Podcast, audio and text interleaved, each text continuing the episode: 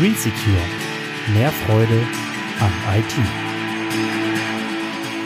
Ja, moin moin, hallo lieber Zuhörer, schön, dass du wieder dabei bist und eingeschaltet hast.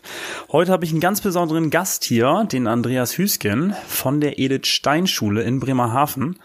Ja, und Andreas und ich, wir haben jetzt schon mehrmals zusammengearbeitet, weil wir über ein Projekt damals zusammengekommen sind, was über die Volkshochschule in Bremerhaven initiiert wurde. Und ich freue mich richtig stark darauf, dass Andreas heute hier ist, um mit mir diesen Podcast zu machen. Hier geht's heute um Schulen und die Digitalisierung, also ein sehr brandinteressantes, sehr neues Thema sozusagen. Und ja, Andreas, danke, dass du hier bist. Willst du mal ganz kurz dich vorstellen? Willst du mal ganz kurz sagen, wer du bist, was du machst? Und ähm, ja. Mein Name ist Andreas Hüsken. Ich bin 62 Jahre alt, seit 2004 Lehrer an der Edith Stein Schule und seit 2015 in der Leitung der Edith Stein Schule und seit äh, offiziell seit Februar 2016 Leiter der Edith Stein Schule und auch Leiter der katholischen Schule Bremerhaven. Klasse, du hast sogar dein Alter genannt, das hättest du gar nicht machen müssen, aber finde ich super, dass du so offen bist. Ähm, ja, jetzt würde mich mal interessieren, ähm, warum habt ihr mich damals eigentlich in die Schule geholt? Kannst du da mal zwei, drei Sätze zu sagen? Was war eigentlich der Grund dafür? Die Überlegung war, wie können wir Schülern ähm, Office-Programme nahebringen, insbesondere Excel, weil wir festgestellt haben, dass Schüler, die von uns in die Gymnasie oder Oberstufe gehen, beziehungsweise Schülerinnen und Schüler, die Abschlussprüfungen bei uns machen für den mittleren Schulabschluss, auf Excel-Programme zurückgreifen müssen, häufig aber nicht wissen, wie sie damit umgehen sollen. Wir hatten damals vor zwei Jahren keine Ressourcen, das schulintern umzusetzen. Es heißt zwar vom Lehrplan her, dass das in den Fächern integriert unterrichtet werden soll, aber auch dafür gab es bei uns damals keine Möglichkeiten. Dann hatte der damalige Elternsprecher, Herr Dieter Hemmi, die Idee, eine Verbindung zu dir, Christoph, dann aufzubauen über die Volkshochschule. Und dann sind wir eben miteinander ins Gespräch gekommen und es hat sich dann ein Modell entwickelt, was, äh, wo ich sehr zufrieden bin, dass sich das so entwickelt eben hat. Klasse, das hätte ich gar nicht besser sagen können. Danke. Ähm, jetzt würde mich mal interessieren, ähm, was habt ihr aus diesem Einsatz mitgenommen? Was habt ihr da gelernt? Gab es da irgendwelche Erkenntnisse? Also da, da macht man ja immer so seine Erfahrung. Das würde mich mal interessieren. Was hast du vielleicht mitgenommen? Was hat die Schule generell mitgenommen? Hat sich irgendwas von der Struktur verändert, von der Technik? Das würde mich mal interessieren.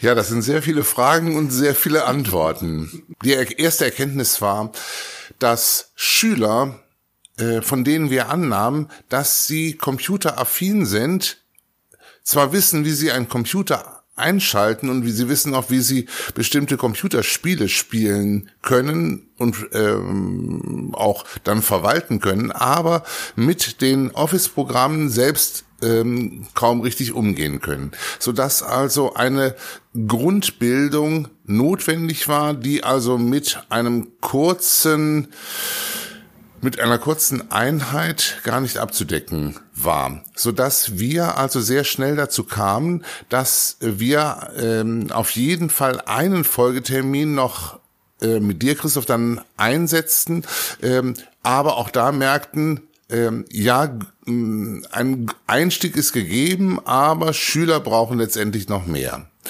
Und da merkten wir dann eben, das ist dann äh, so nicht leistbar und wir müssen da äh, größer rangehen, hatten dann überlegt, äh, mit dir auch dann ähm, das Konzept umzusetzen, was dann aber äh, organisatorisch bei uns in der Schule einfach an Grenzen stößt. In der Zwischenzeit konnten wir weiteres Personal gewinnen, ähm, also Lehrer, die entweder dann im Computerbereich ähm, Einsatzmöglichkeiten haben, also Le Schülern das vermitteln können oder aber andere Fächer unterrichten, so dass äh, Lehrkräfte, die eben dann äh, die Office-Programme den Schülern nahebringen können, dann frei wurden. Wir haben überlegt, wie wir das in den Schulalltag integrieren, äh, weil wir in unserem Computerraum nur 16 Arbeitsplätze haben. Das heißt, es sind Halbgruppen, halbe Klassen, die dann eben in den Computerraum hineinkommen können, so dass wir jetzt in diesem Schuljahr oder zu diesem Schuljahr es umgesetzt haben, dass wir für den sechsten, siebten und achten Jahrgang jeweils zweistündig in Halbgruppen ein Office-Programm dann nahebringen. Das ist also im sechsten Jahrgang Textverarbeitung, im siebten Jahrgang das Präsentationsprogramm und im achten Jahrgang Tabellenkalkulation, so dass dann im neunten und zehnten Jahrgang, wenn die Abschlüsse erreicht werden, Schüler mit diesen Programmen umgehen können und auch schon Zeit hatten, in der Zwischenzeit Übungsaufgaben mit diesen Programmen dann zu erledigen. Ja, klasse. Das ist schön für mich zu hören, dass man, ähm, dass, dass ich auch zumindest dazu beigetragen habe, irgendwas zu verändern. Das finde ich schön auf jeden Fall. Und ähm, ja, meine Erfahrungen sind da ja auch ähnlich gewesen. Also ich fand das gerade super, dass du gesagt hast, ja, die Schüler, die daddeln halt sehr viel und wissen, wie man mit dem Smartphone umgeht, aber im Detail richtig mit dem PC arbeiten. Da ist auch meine Erfahrung, dass viele Ältere da eigentlich einfach deutlich mehr Erfahrung haben. Und ja, ich äh, muss da auch einfach ganz ehrlich sagen, ich glaube auch, dass eine Regelmäßigkeit in, ich sag mal, Office-Schulung zum Beispiel gerade in der, in der Schule für die Schüler, dass das äh, viel, viel sinnvoller ist, als ein oder zweimal irgendwelche ja, Marathonläufe zu machen, wo die, wo die das denn lernen können. Also von daher ist das schon eine gute Geschichte, die da jetzt gerade seinen Weg findet bei euch. Das äh, freut mich auf jeden Fall. Ähm, Jetzt ist so ein Thema, da hatten wir eben kurz nochmal drüber gesprochen. Digitalisierung, groß, ja, großer, riesiger Schritt. Ähm, und jetzt möchte ja der Bund Geld ausgeben. Nächstes Jahr möchte er das in die Hand nehmen. Und ähm, was hältst du eigentlich von der Geschichte? Also kommt das bei euch letztendlich auch an? Glaubst du, dass das funktionieren wird? Oder was stehen da für Probleme? Vielleicht kannst du da ganz kurz mal eben was zu sagen, wenn das kurz möglich ist. Es ist dringend notwendig, dass ähm, sehr viel Geld in die Hand genommen wird, um Schulen digital vorzubereiten. Ähm, und von daher sind die Anstrengungen des Bundes letztendlich nur zu begrüßen. Dass dafür eine Grundgesetzänderung notwendig ist, damit diese Gelder fließen, macht die ganze Sache sehr schwer. Und die Diskussionen im Augenblick zeigen ja auch, dass es durch den Bundestag gegangen ist, aber im Bundesrat die Mehrheit wahrscheinlich erst einmal fehlen wird. Wir als Schule in freier Trägerschaft müssen ohnehin schauen, ob wir aus diesem Topf Gelder bekommen. Wir können eigentlich nicht so lange warten. Wir haben jetzt für das nächste Jahr geplant, also für 2019, WLAN in der Schule einzurichten, damit die Möglichkeiten, die wir durch interaktive Boards in einer ganzen Reihe von Klassenräumen schon geschaffen haben, auch optimal nutzen können, dass also Schülerinnen und Schüler mit eigenen Endgeräten oder mit Tablets, die in der Schule zur Verfügung gestellt werden, mit der Tafel dann kommunizieren können wir werden nicht darum, wir werden nicht drum herumkommen, die Schule darauf einzustellen, Schule umzurüsten, damit eben eine Bildung auch mit Hilfe digitaler Medien möglich wird. Klasse. Du hast jetzt im Prinzip fast zwei Fragen von mir noch beantwortet. Das finde ich super. Also WLAN in Schulen, ja oder nein? Wie macht ihr das? Ähm, das wäre so eine Frage, die ich hätte. Und natürlich, wie sich die Schule wandeln muss. Da hast du natürlich auch schon eben was dazu gesagt. Und dass es natürlich erforderlich ist und auch kommen wird. Aber mich würde das jetzt mal interessieren. WLAN in Schulen, ja oder nein? Mal eine kurze Antwort, wie du dazu stehst. WLAN in Schulen, ja, weil Schüler lernen müssen, auch mit diesem Medium umzugehen. Das heißt, äh, es reicht nicht, dass sie zu Hause ins Internet können, mit oder auch auf der Straße mit ihrem Smartphone ins Internet können. Sie müssen angeleitet werden, die Möglichkeiten des Internets zu nutzen. Und andererseits auch müssen sie auf die Gefahren hingewiesen werden, die in diesem Internet eben lauern, wenn eben ungeschützt Daten preisgegeben werden. Persönliche Daten, persönliche Fotos. Da steckt eine große Gefahr und äh, ich denke, viele Schülerinnen und Schüler äh, können das gar nicht überschauen, was sie da anrichten mit bestimmten unbedarften Klicks. WLAN ja, aber nicht, dass Schüler dann auch noch in der Schulzeit ähm, am Vormittag äh, über das WLAN der Schule sich einloggen können und dann spielen können oder in sozialen Medien sich tummeln können. Nein, es muss eben einen unterrichtlichen Bezug haben. Äh, wenn wir also Klassenräume digital aufrüsten, weil wir eben mit interaktiven Boards die Möglichkeit haben, das Internet in den Klassenraum zu holen und eben auch Lehrbücher haben, Lehrwerke haben, die auf diese Smartphones zugeschnitten sind, dass also Schülerinnen und Schüler Aufgaben an ihrem Tablet oder an einem Tablet eben lösen können und Lösungen auch dann gleich projiziert werden können an dem, äh, auf dem Whiteboard, dann äh, müssen wir das soweit auch digital vorbereiten oder die Grundlagen schaffen, dass ein solcher Austausch möglich wird. Finde ich gut. Finde ich ähm, ein sehr schlauer, sehr pfiffiger oder auch absolut notwendiger Schritt. Jetzt hattest du einmal am Anfang was gesagt zu Fotos, Klicks und so weiter. Das ist ja auch ein Riesenbereich, ein Riesenthema. Was ist denn mit Mobbing in der Schule? Ähm, gerade so WhatsApp und äh, mal eben schnell ein Bild machen, mal eben was weiterleiten, vielleicht aber auch ähm, sich in Gruppen äh, untereinander über irgendjemanden, über einen Schüler lustig machen oder in irgendwelchen Foren im Internet. Das ist natürlich für eine Schule auch ein schweres Thema, weil, weil die Schule natürlich so auch der zentrale Anlaufspunkt ist. Was habt ihr da eigentlich überhaupt für Möglichkeiten und ähm, was gedenkt ihr sozusagen gegen solche Sachen vielleicht auch zu tun, wenn man da überhaupt was gegen machen kann? Wenn wir auf so etwas aufmerksam werden, dann muss schon ein sehr großer Leidensdruck von Schülerinnen und Schülern vorhanden sein, bis sie sich dann entweder einem Lehrer, einer Lehrerin öffnen oder eben den Eltern öffnen und die dann ähm, auf die Schule zukommen und sagen, mein Kind wird gemobbt.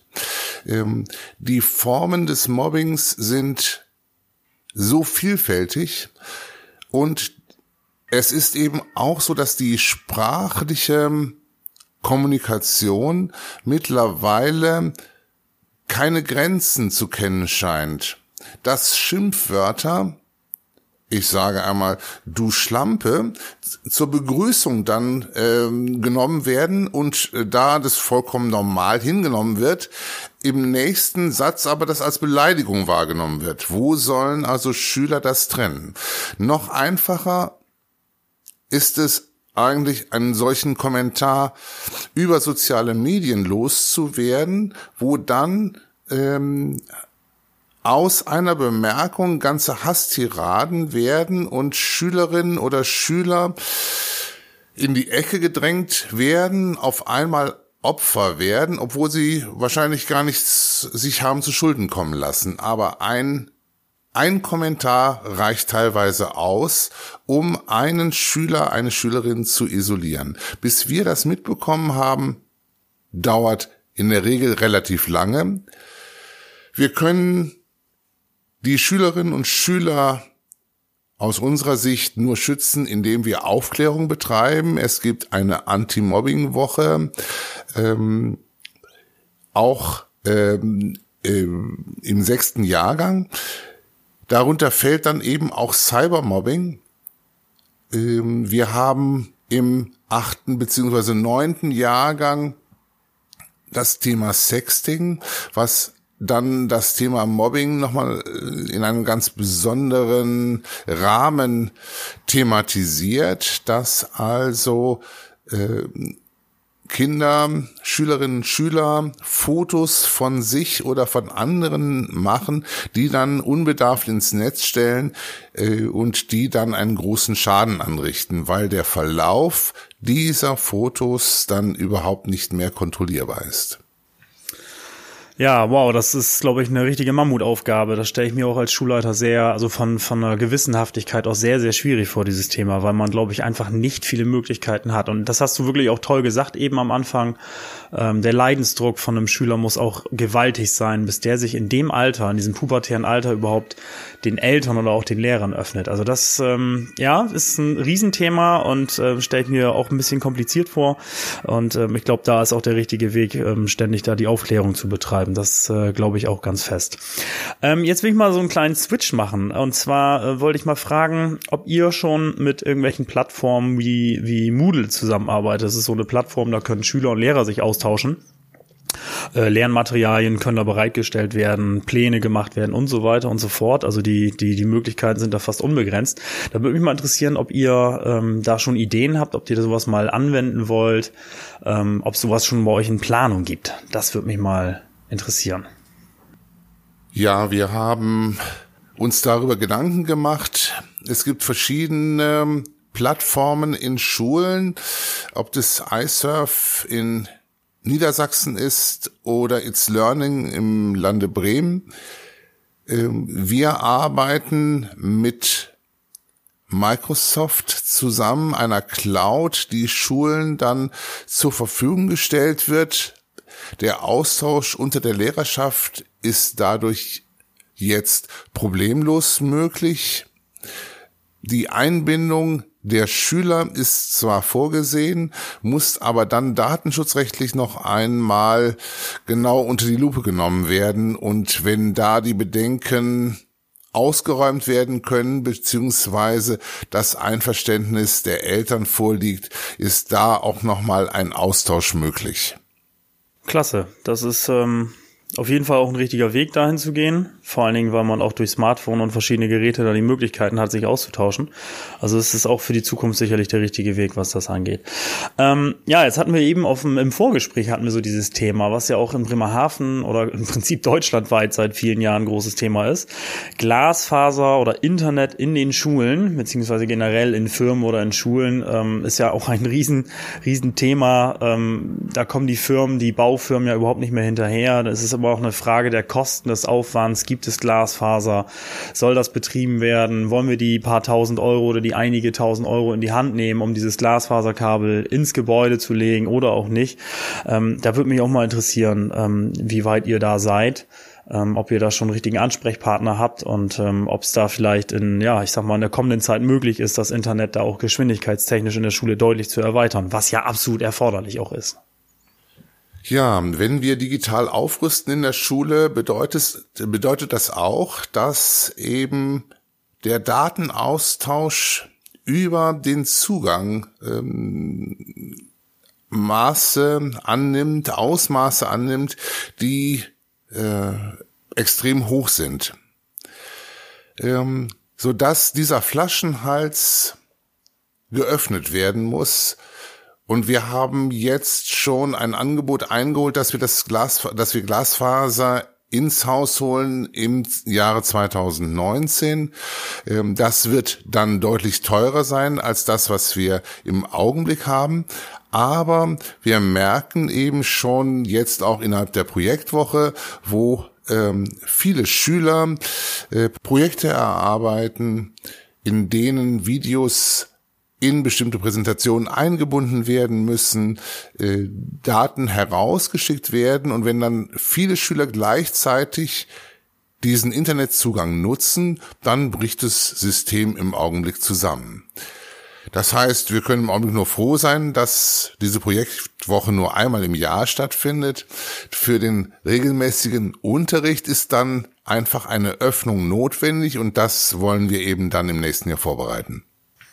Na, das hört sich doch danach an, als wenn das vorangehen würde. Schön. Ja, da haben nämlich andere Bereiche, auch hier in Bremerhaven und umzu, nämlich große Probleme. Das ist doch schön, wenn, wenn du sagen kannst, nächstes Jahr geht's da de definitiv einen Schritt weiter.